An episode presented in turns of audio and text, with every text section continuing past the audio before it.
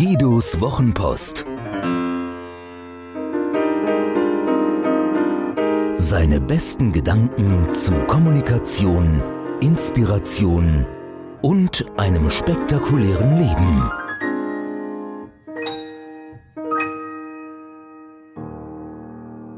Eros ist schlafen gegangen. Alt zu werden ist die einzige Möglichkeit, nicht zu sterben. Allein deshalb sehr attraktiv.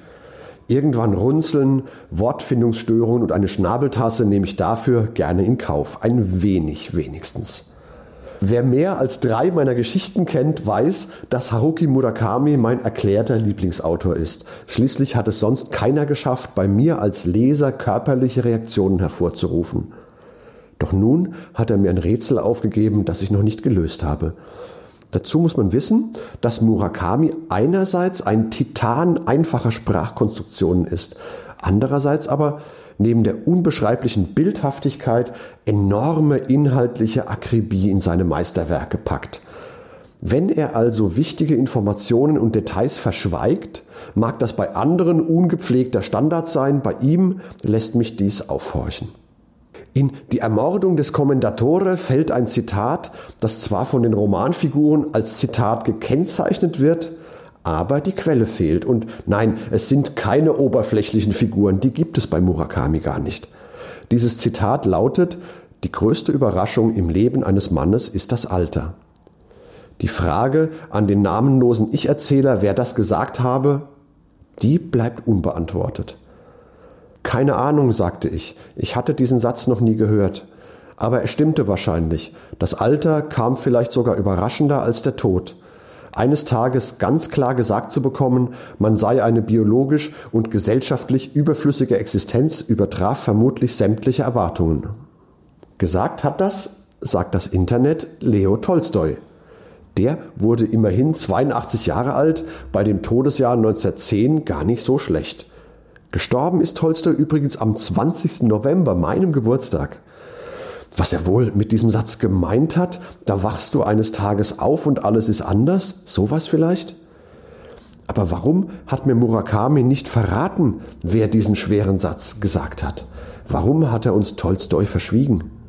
Ist dieses Alter nicht vielmehr ein schleichender Prozess? Medizinisch gesehen ganz sicher, doch es ist wie bei der tektonischen Plattenverschiebung tief unter der Oberfläche. Die Erde geht die kleinen Schritte unbemerkt, bis es einen Schlag tut, sich Krater öffnen, die Hölle Feuer speit und alles in giftigen Rauch hüllt. So erging es mir unlängst, als mir kolportiert wurde, was eine Trainerin bei meinem Buddy Street Fitnessstudio über mich gesagt hatte. So einen Onkel hätte ich mir immer gewünscht.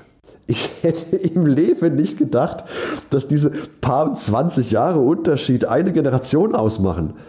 Diese Art Alter zu spüren war tatsächlich eine große Überraschung für mich. Der Humus, auf dem Tolstois Satz gedeihen konnte, ist das Selbstbild des Mannes, das sich in den vergangenen Jahrhunderten sehr viel langsamer als tektonische Platten bewegt hat. Da lebst du dein Leben lang in einem Bild voller unverwundbarer Helden und eines Tages zeigt dir Facebook Werbung für Herrenwindeln. Da machst du Party mit den Jungen und ihren Getränken und es folgen drei Tage Schleichfahrt mit U-Boot-dumpfen, blubbernden Geräuschen überall in deinem Kopf. Tatsächlich hat Tolstoi uneingeschränkt recht, den Tod kennen wir von Kindesbeinen an. Den der anderen sowieso und auch die eigene Sterblichkeit steht außer Zweifel.